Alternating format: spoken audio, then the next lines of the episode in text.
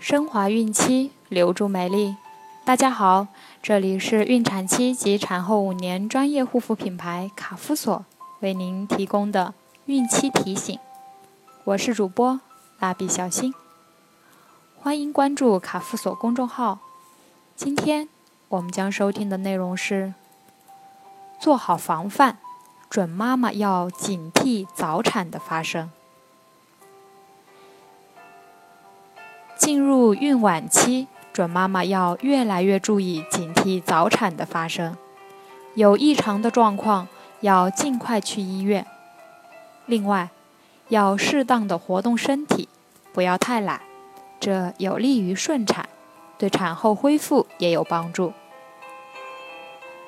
一、警惕早产，准妈妈到这个阶段应该小心早产的发生了，比如。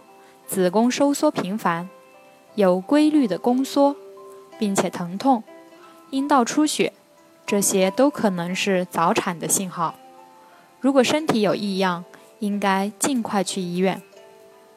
如果感觉有温水样的液体流出，就可能是胎膜早破，应该把臀部垫高，立即去医院。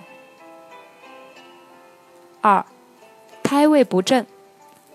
越往后，可能准妈妈就会越担心胎位的问题。其实这个阶段，胎宝宝还是在不断活动、调整位置的阶段，有时头朝上，有时又会调个位置。到最后，大多数胎宝宝都会头朝下的，也就是常说的头位，因为他的头很重，最自然下降的。当然。如果胎位一直不正，医生也会根据你的情况帮助你纠正胎位的。如果真的问题严重，准妈妈也不必担心，医生会根据情况建议你选择剖宫产，以保证母子平安的。